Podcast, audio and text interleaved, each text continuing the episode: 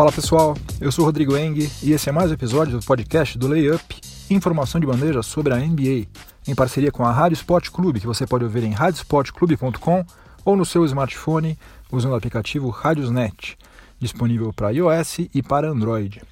Esse é o episódio de número 88 do podcast do Layup e os assuntos de hoje serão os seguintes. No primeiro período, vou falar sobre técnicos. Né? Com a contratação do Nick Nurse pelo Toronto Raptors, se encerrou uma das maiores danças de técnicos que já aconteceu recentemente na NBA. Mas será que antes do início da temporada 2018-2019 a gente ainda vai ter alguma alteração, alguma outra troca de técnico? No segundo período eu vou falar um pouquinho sobre o André Iguodala, tricampeão da NBA, que foi muito importante nos jogos 3 e 4 das finais contra o Cleveland Cavaliers. Vou falar também sobre uma coisa que o Steve Kerr confidenciou durante um podcast recentemente, uma coisa curiosa, e também sobre um rumor de uma troca que estaria possivelmente sendo cogitada entre Golden State Warriors e New Orleans Pelicans, mas que não tem pé nem cabeça. No intervalo, no nosso quadro Máquina do Tempo, nós vamos retornar até o dia 14 de junho de 1992, quando o Chicago Bulls conquistou seu segundo título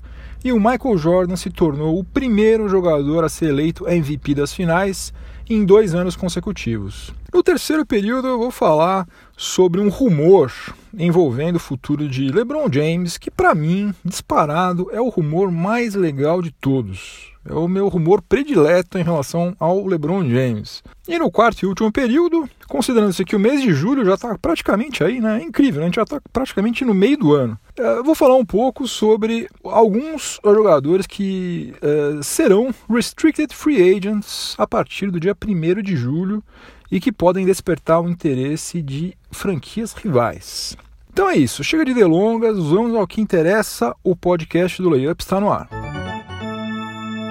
O Toronto Raptors fez uma onda miserável, né? entrevistou um punhado de candidatos e acabou promovendo um velho conhecido ao cargo de head coach. Né? O Nick Nurse, que era assistente técnico do, do N. Casey, assumiu o comando da franquia canadense. Ele assinou um contrato de três anos pelo valor total de 10 milhões de dólares. Esse vai ser o primeiro trabalho do Nick Nurse como head coach na NBA, só que ele tem bastante experiência em outras ligas de menor expressão. E quem diabos é Nick Nurse, que eu vou ser muito sincero, nunca tinha ouvido falar nele. Bom, ele tem 50 anos de idade e ele dirigiu já várias equipes da Liga Britânica nos anos 1990 e na década de 2000 foi campeão duas vezes lá, passou rapidamente pela NCAA, pela Liga Belga. O cara foi técnico da, de, um, de um time lá na Liga da Bélgica e também comandou um time da extinta USBL, a United States Basketball League, que foi uma liga de basquete profissional norte-americana que não vingou, não deu certo. E daí ele chegou à D-League em 2007, né? D-League é a liga de desenvolvimento da NBA, que agora se chama D-League, né? Ele foi campeão da na D-League em 2011 pelo Iowa Energy, quando foi eleito Coach of the Year, e pelo Rio Grande Valley Vipers em 2013.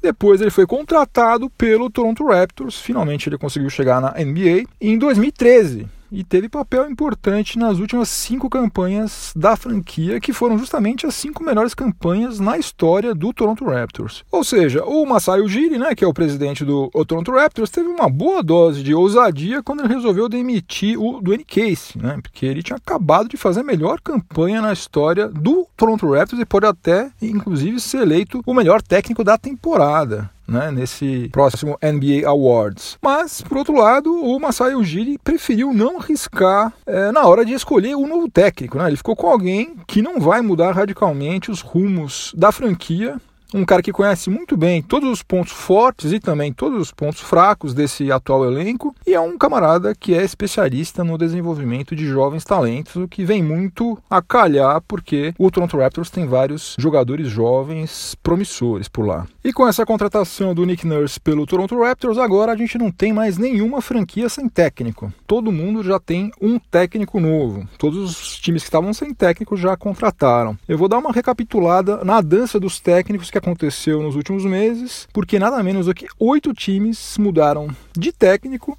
Lembrando que o JB Bickerstaff foi efetivado como head coach do Memphis Grizzlies. Né? Então vamos lá. O Lloyd Pierce é o novo técnico do Atlanta Hawks. O James Borrego é o novo técnico do Charlotte Hornets. O Dwayne Casey agora é o técnico do Detroit Pistons. O Mike Budenholzer é o técnico do Milwaukee Bucks. O David Fisdale fechou com o New York Knicks. O Steve Clifford é agora o técnico do Orlando Magic. O Igor Kokoskov está no Phoenix Suns. E por último, esse sobre o qual eu falei agora há pouco, o Nick Nurse no Toronto Raptors. Essa dança das cadeiras de técnicos eu sinceramente não imaginava que o Frank Vogel ia acabar sobrando, ia ficar em pé, né, sem ter onde, onde sentar, o ex-técnico do Orlando Magic. Eu gostei muito do que ele fez quando ele passou lá pelo Indiana Pacers, né, montou um belíssimo time na primeira metade dessa atual década aqui. Eu acho que ele merecia uma oportunidade em algum time, mas infelizmente para ele não rolou, pelo menos agora. Então a gente pode dizer que agora acabaram todas as trocas de técnico e daqui para frente, até o final da próxima temporada, a gente vai seguir com todos esses mesmos profissionais aí à frente das 30 franquias? Eu acho que não. Já falei algumas vezes aqui, eu acho que o Tyron Lu vai acabar sendo admitido do cargo de técnico lá do Cleveland Cavaliers, independentemente do LeBron James continuar em Ohio ou não. Acho que é só uma questão de tempo. Já já eles vão espirrar o Tyron Lu. Mas isso não é uma informação minha, é apenas um palpite. Vamos ver o que, que vai acontecer. Começando o segundo período do podcast do Layup em parceria com a Rádio Sport Clube e agora eu vou falar um pouquinho sobre o André Iguodala. Um dos motivos pelos quais o Golden State Warriors passou fácil pelo Cleveland Cavaliers nas finais foi o retorno do André Iguodala. Né? Ele tinha desfalcado o Golden State Warriors nos jogos 4, 5, 6 e 7 da série contra o Houston Rockets. Até esse foi um dos motivos pelos quais o Golden State Warriors sofreu tanto para passar pelo Houston Rockets. O Iguodala estava com uma lesão no joelho, ficou fora dos jogos 4, 5, 6 e 7 da série contra a franquia texana e depois eh, ficou fora também dos jogos 1 e 2 das finais. Né? Nas duas últimas partidas contra o Cavs, né, quando ele eh, voltou, Iguodala mostrou por que vale a pena, pelo menos por enquanto, gastar quase 15 milhões de dólares para contar com seus serviços. Né? No jogo 3 ele marcou 8 pontos e teve plus-minus de mais 14, e no jogo 4 ele marcou 11 pontos e teve plus-minus de mais 11. Daí você fala, pô, mas o cara marcou 8 pontos, marcou 11 pontos, você paga 15 milhões para ele, tudo bem, só que ele jogou 22 minutos nesses dois jogos. É uma produção consideravelmente boa, né? Principalmente se você lembrar que são jogos decisivos, né? Finais, né? É, se o, o Kevin tivesse coadjuvantes desse nível, né, que não desaparecem, aí, quem sabe, a gente teria tido uma outra série, não teria tido esse passeio absurdo. Né? O Iguodala, junto com o Sean Livingston, principalmente, é um dos reservas que fazem uma diferença brutal a favor do Golden State Warriors. E tem duas histórias circulando atualmente envolvendo o André Iguodala. Uma verdadeira, e a outra sem pé nem cabeça, que na verdade eu só vou comentar aqui para tranquilizar aquele único torcedor do New Orleans Pelicans que escuta o meu podcast. A história verdadeira foi contada pelo Steve Kerr, que participou do podcast do Zach Lowe recentemente. O Kerr contou o seguinte, que na última free agency, quando o contrato anterior do Igodala com o Warriors terminou, ele, Igodala, falou só de sacanagem, só para dar uma zoadinha básica pro Steve Kerr que ele tinha fechado com o Sacramento Kings. Falou, coach, valeu, muito obrigado, mas eu fechei com o Sacramento Kings. E daí, durante alguns segundos, o Steve Kerr acreditou, acreditou realmente que ele estava caindo fora. Só que era uma brincadeira, obviamente, até porque, além de que ninguém em sã consciência ia abrir mão de continuar num timaço desses aí, né, que tinha acabado de ser campeão outra vez, o Golden State Warriors tinha oferecido um contrato pro Iguodala de 48 milhões de dólares né, em três anos.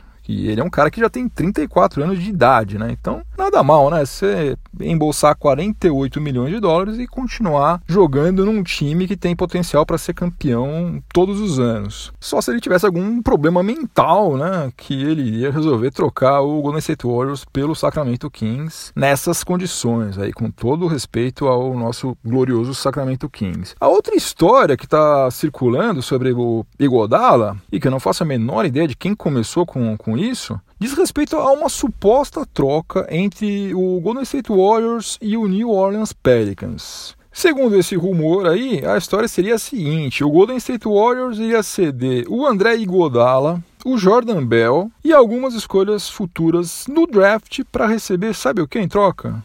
Anthony Davis. Olha, sabe qual é a possibilidade de alguma coisa parecida com isso aí acontecer? É de menos um zilhão elevado a um bilhão, assim. É, mesmo que o Del Demps, né, que é o general manager do Pelicans, sofra um AVC né, e concorde com uma coisa absurda como essa aí, daí, sem dúvida nenhuma, a própria NBA ia dar um jeito de barrar isso aí, porque ia ser uma coisa grotesca, né? Já é um time fortíssimo Daí eles pegam e trocam um cara que é reserva, por melhor que seja, o Igodala, um calouro e mais meia dúzia de escolha de draft futuro para ficar com Anthony Davis não tem menor condição do mundo disso aí ser uma coisa verdadeira. Né? Isso aí é impossível, esqueça, não vai acontecer. Anthony Davis já é há algumas temporadas um dos melhores jogadores do planeta, vai continuar sendo, sei lá, é durante mais uns 4 ou 5 anos no mínimo. E ele tem contrato pelo menos até 2020. Então não tem nenhum motivo para o New Orleans Pelicans fazer um negócio horroroso como esse. Então, torcedor do Golden State Warriors, não queira tudo também. Vocês querem também o Anthony Davis? Calma, já está muito bom do jeito que está. Contentem-se com o que vocês têm. E pessoal que torce por Pelicans, fica tranquilo, porque esse negócio não vai rolar. Pode ser que role outro. Agora, essa troca absurda, grotesca, pornográfica, não vai rolar. Eu corto meus dois braços se acontecer isso aí.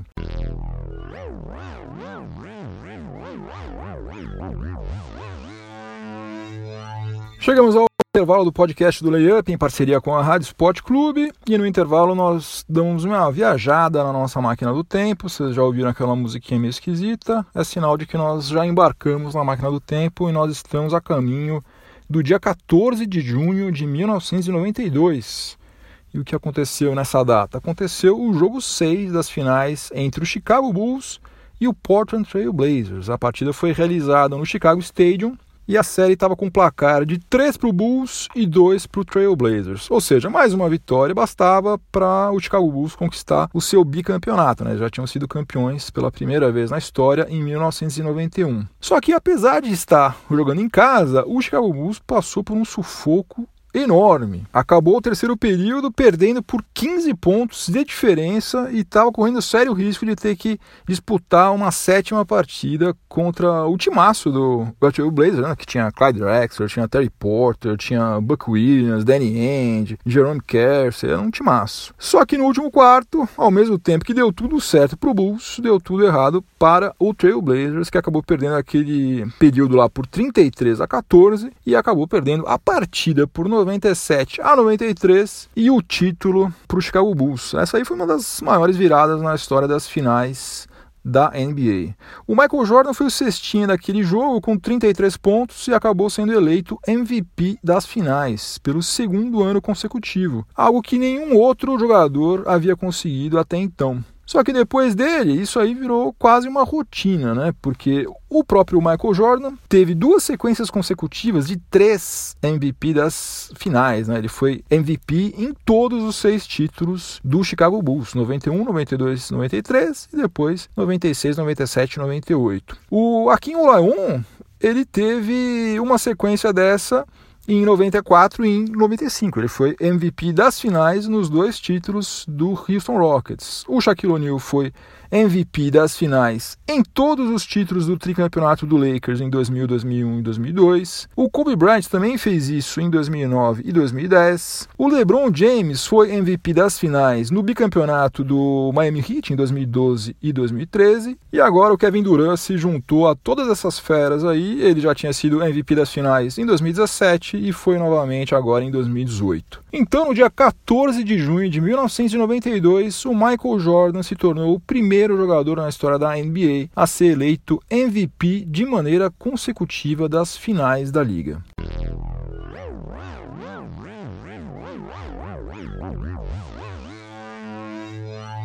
De volta aos dias atuais, para a gente começar o terceiro período do podcast do Layup, em parceria com a Rádio Sport Clube, Na verdade, de volta aos dias atuais em termos, porque para introduzir o próximo assunto eu vou precisar contar um caos, um caos que se passou, se eu não me engano, se a minha memória estiver mais ou menos em dia, eu acho que foi em 1995. Eu estava indo para Campos do Jordão numa sexta-feira à noite com a minha namorada, que acabou se tornando a minha esposa depois, e mais um grupo de amigos em dois outros carros. Né? A gente esperou passar aquele trânsito pesado aqui de São Paulo né? e só pegou a estrada lá pelas 11 horas da noite. Então tava eu, a minha namorada, meu cachorro, o Byron, né, o boxer mais invocado de todos os tempos, em um carro e daí tinham mais dois carros com vários amigos nossos me seguindo. A gente estava indo pela rodovia Carvalho Pinto, que tinha sido inaugurada fazia pouco tempo e estava completamente vazia, até porque já era meio tarde. E lá pelas tantas apareceu uma luz branca super forte no céu e começou a acompanhar o nosso carro abri o vidro, né, não ouvi barulho nenhum diferente além do o barulho do carro mesmo, né? Tava andando a 120 por hora. E ficou assim durante, sei lá, uns bons 3 minutos, 4 minutos, por aí. Daí, de repente, sem aviso prévio, essa luz foi lá para frente, foi lá pro horizonte, assim, muito rápido. Ficou um tempo lá parada e depois sumiu. Quando a gente chegou em Campos, Obviamente a gente correu para falar com todo mundo que também estava junto com a gente, né? E perguntamos se eles também tinham visto e tal. Todo mundo tinha visto.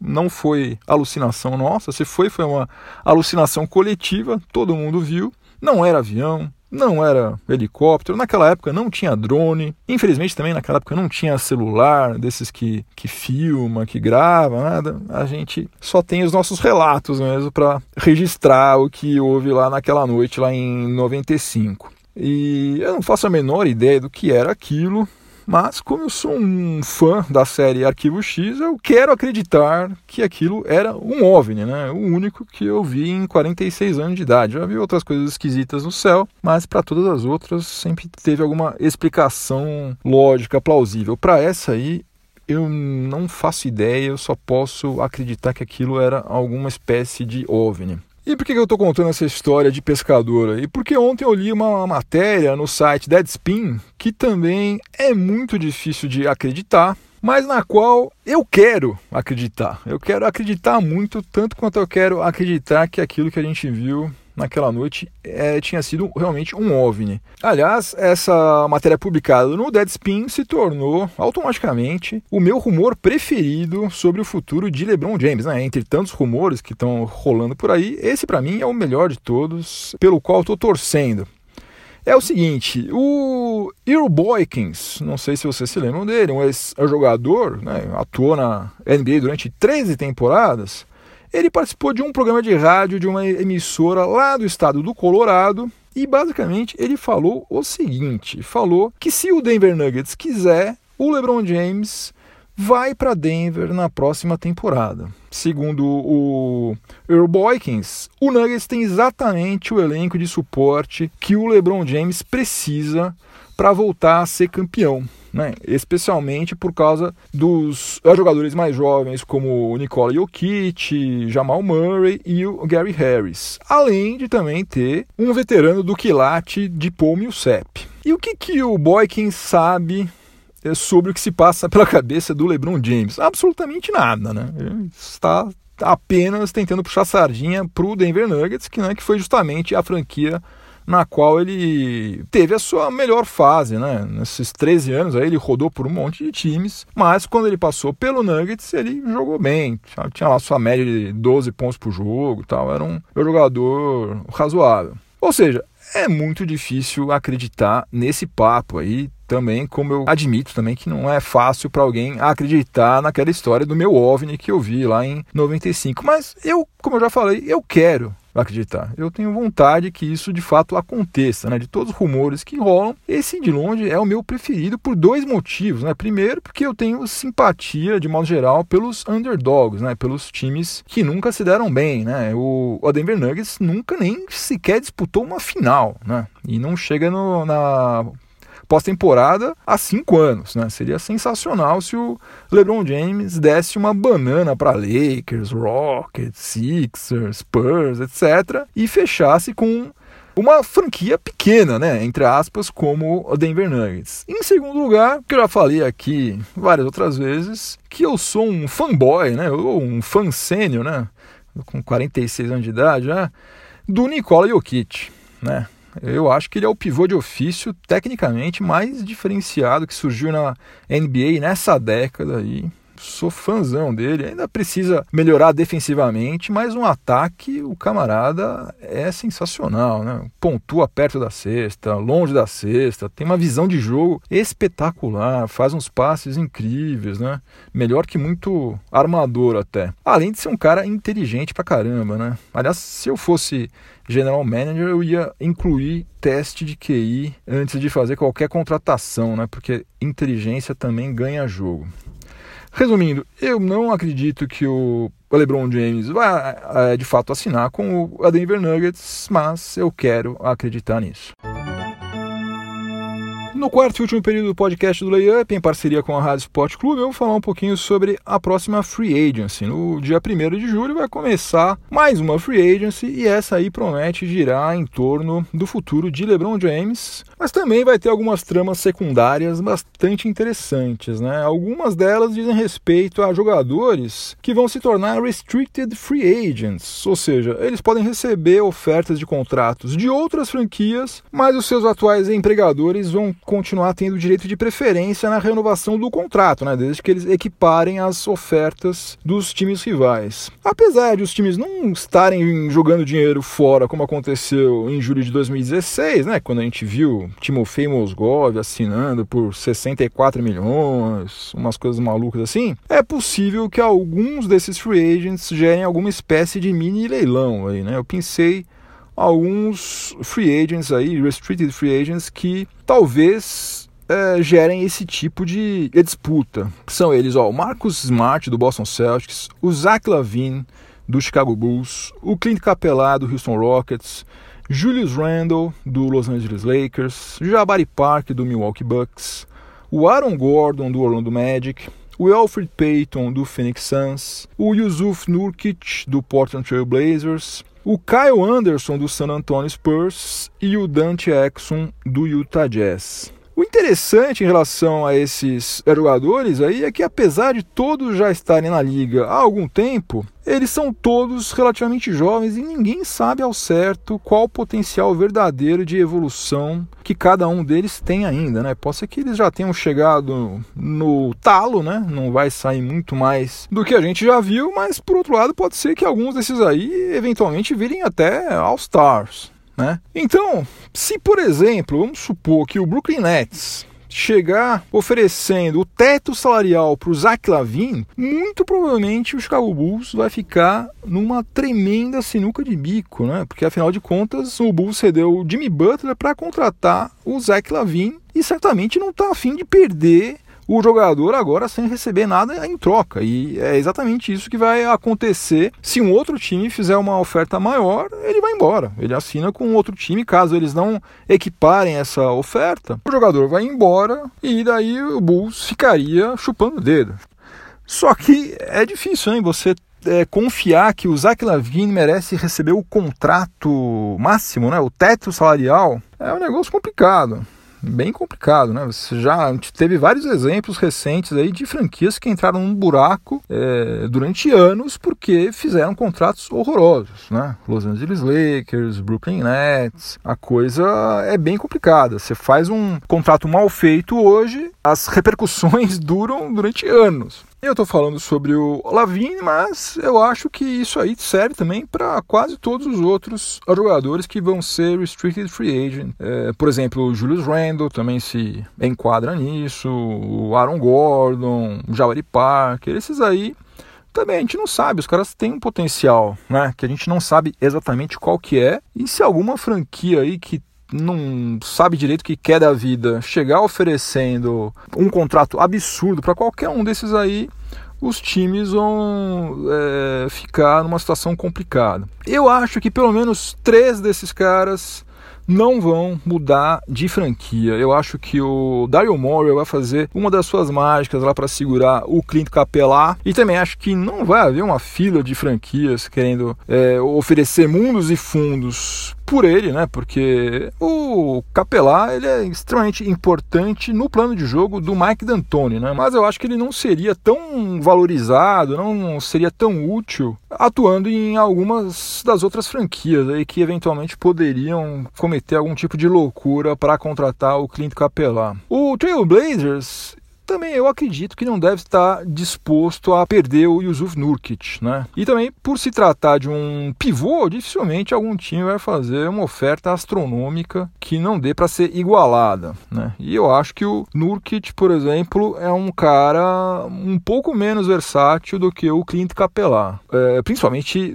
é, no aspecto defensivo, né? Um outro cara que eu também acho que não deve mudar é o Kyle Anderson. O Kyle Anderson fez uma temporada muito boa no San Antonio Spurs, né? a primeira da sua carreira como titular. Teve aproveitamento de 52,7% nos arremessos de quadra. Esse percentual aí foi um dos mais altos entre os jogadores que não atuam perto da cesta. Né? Ele foi muito bem mesmo. É, só que mesmo assim, eu acho que ele não é o tipo de jogador que faria com que outras franquias cometessem loucura para tentar contratá-lo. Né? Não é um cara que vai mudar o rumo do seu time. Não, não vamos contratar o Kyle Anderson e a gente vai ser campeão. Não, não vai. Nenhum time vai fazer maluquice, eu acho. Agora, se tem algum jogador restricted free agent que eu ia tentar roubar nessa próxima free agency é o Dante Exxon. Ele voltou muito bem, foi muito bem, não somente na fase regular, mas também nos playoffs. Ele só tem 22 anos de idade e eu acho que vale a pena investir nele, até porque com esse histórico de contusões que ele tem, talvez dê para fazer um contrato relativamente barato.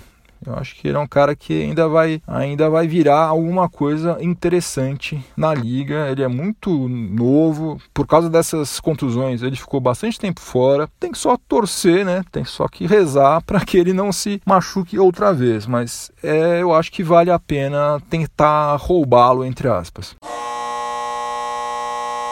Fim de jogo, acabou mais um episódio do podcast do Layup. Antes de ir embora, vou deixar a minha trilha sonora do final de semana e eu tô ficando velho, minha cabeça nunca foi das melhores e agora tá um pouquinho pior. Eu tô na dúvida se eu já tinha recomendado essa música aqui, mas em todo caso, se você já ouviu, ouça de novo porque é muito boa. Chama-se Silvia, mas não é aquela Silvia do Camisa de Vênus, não. Eu tô falando da Silvia, que é a terceira faixa do álbum duplo é, chamado Focus 3, da banda holandesa Focus, que foi lançado em 1972 e depois relançada em 73 como um single. Essa música é instrumental, tem uma melodia linda, né, conduzida pela guitarra do Jan Ackerman. Nos anos 90 eu fiquei, hoje eu tô nostálgico, né? Hoje eu sou um cara naturalmente nostálgico, hoje eu estou um pouquinho mais. Nos anos 90, eu atormentei o meu professor de guitarra, o grande Floriano Vilaça, a me ensinar a tocar Silvia, do começo ao fim. E se você considerar que eu sou um verdadeiro nó cego tocando guitarra, eu era um cara esforçado, esforçado, mas não levo jeito nenhum, você tem uma boa ideia de como o Floriano é um ótimo professor, porque incrivelmente eu sabia, não sei se eu ainda sei, mas eu sabia tocar a Silvia do começo ao fim, tudo bonitinho. Aliás, grande abraço ao Floriano, músico fora de série, cara, gente boa demais, principalmente. Então, a minha dica de hoje é a música Silvia, da banda Focus, do álbum Focus 3, de 1972. Se você estiver ouvindo em alguma plataforma de podcast, aproveite para avaliar positivamente o podcast do Layup, me dá uma força. E se você estiver ouvindo na Rádio Sport Clube, continue sintonizado por aí, que vem mais informação esportiva de qualidade na sequência. Eu não assisto uma partida de futebol sem brincadeira há uns dois anos, nenhuma partida, não tenho assistido